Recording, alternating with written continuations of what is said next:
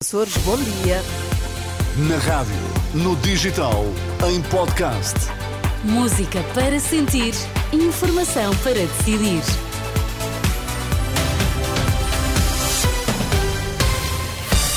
Está na Renascença, manhã de quinta-feira, 8 horas, Sérgio Costa. O que é que marca a atualidade? Bom dia. Caso das gêmeas do Santa Maria, ex-diretor clínico nega pressões políticas. Francisco Assis relança António Costa para a presidência do Conselho Europeu. Então, e no desporto, João Fonseca, bom dia. Ana, bom dia. Sérgio Conceição consegue quinto apuramento como treinador do Porto para os oitavos da Champions e sem preferidos para o sorteio de segunda-feira. Está uma manhã fresquinha, estão 10 graus em Lisboa, estão 6 no Porto, estão 10 em Faro, estão apenas 3 graus na Guarda. Notícias com Sérgio Costa. Já lá vamos aos mais recentes desenvolvimentos do caso das gêmeas do Hospital Santa Maria. Para já a confirmação de que o governo concede tolerância de ponto a 26 de dezembro e a 2 de janeiro aos funcionários públicos, medida anunciada em comunicado do gabinete do primeiro-ministro. O executivo justifica a decisão perante a habitual deslocação de muitas pessoas para fora dos seus locais de residência no período natalício e de ano eh, novo. Os casos de doença ligeira poderão deixar de ser atendidos nas urgências. Em troca, serão garantidas consultas num centro de saúde num prazo máximo de 24 horas. Em causa estão os doentes com pulseira verde ou azul. De acordo com o Jornal Público, a medida consta de um projeto de portaria que irá regular as condições e exceções para atendimento nas urgências. Um modelo que entrará em vigor de forma faseada. O documento vai estar em consulta pública durante 30 dias. Uma notícia que surge no dia em que o Parlamento vai debater o estado dos serviços públicos, uma iniciativa do PSD da saúde à educação, à extinção do CEF, à justiça, à habitação, são temas com que os sociais-democratas pretendem confrontar o governo. Para o deputado Hugo Carneiro, esta é uma oportunidade para mostrar o que diz ser a incapacidade do governo socialista. É um bom momento para fazer mais um balanço. Eh, a governação do Partido Socialista durante oito anos não acrescentou, bem pelo contrário, retirou ao país no que diz respeito, eh, entre muitas coisas, mas também ao funcionamento dos serviços públicos, que estão a funcionar pior por causa da incapacidade da gestão. Hugo Carneiro do PSD, em declarações a Manuela Pires e os temas para o debate desta tarde no Parlamento, questões às quais o PSD não vai ter resposta porque a bancada do governo vai ficar vazia. Caso das gêmeas tratadas no Santa Maria, ex-diretor clínico garante que não, não ter tido qualquer contacto direto nem com Marcelo Rebelo de Sousa, nem com o filho, nem tampouco com o ex-secretário de Estado Lacerda Salles.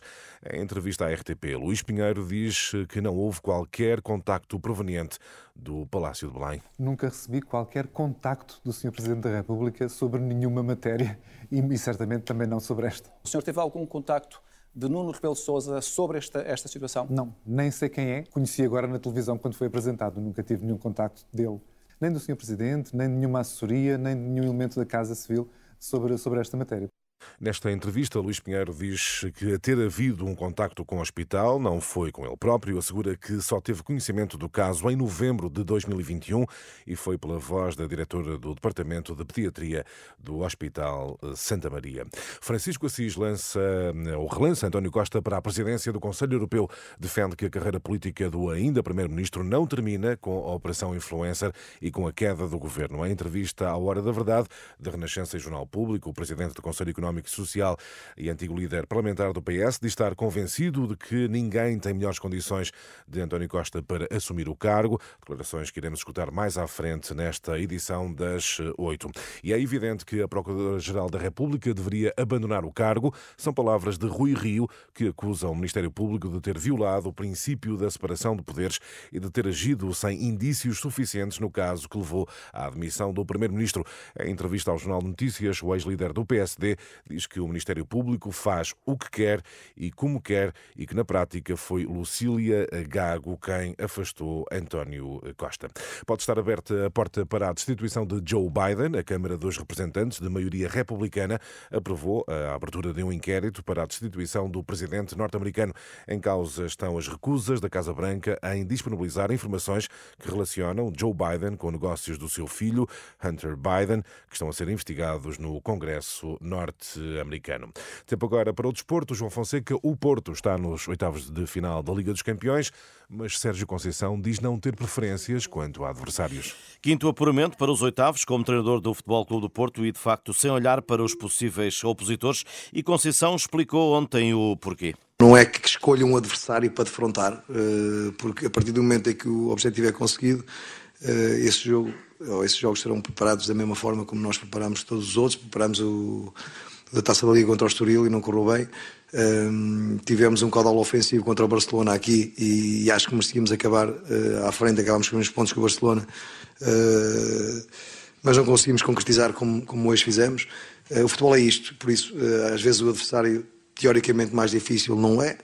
Outros mais acessíveis poderão ser eh, mais difíceis, uh, o que vier a de ser.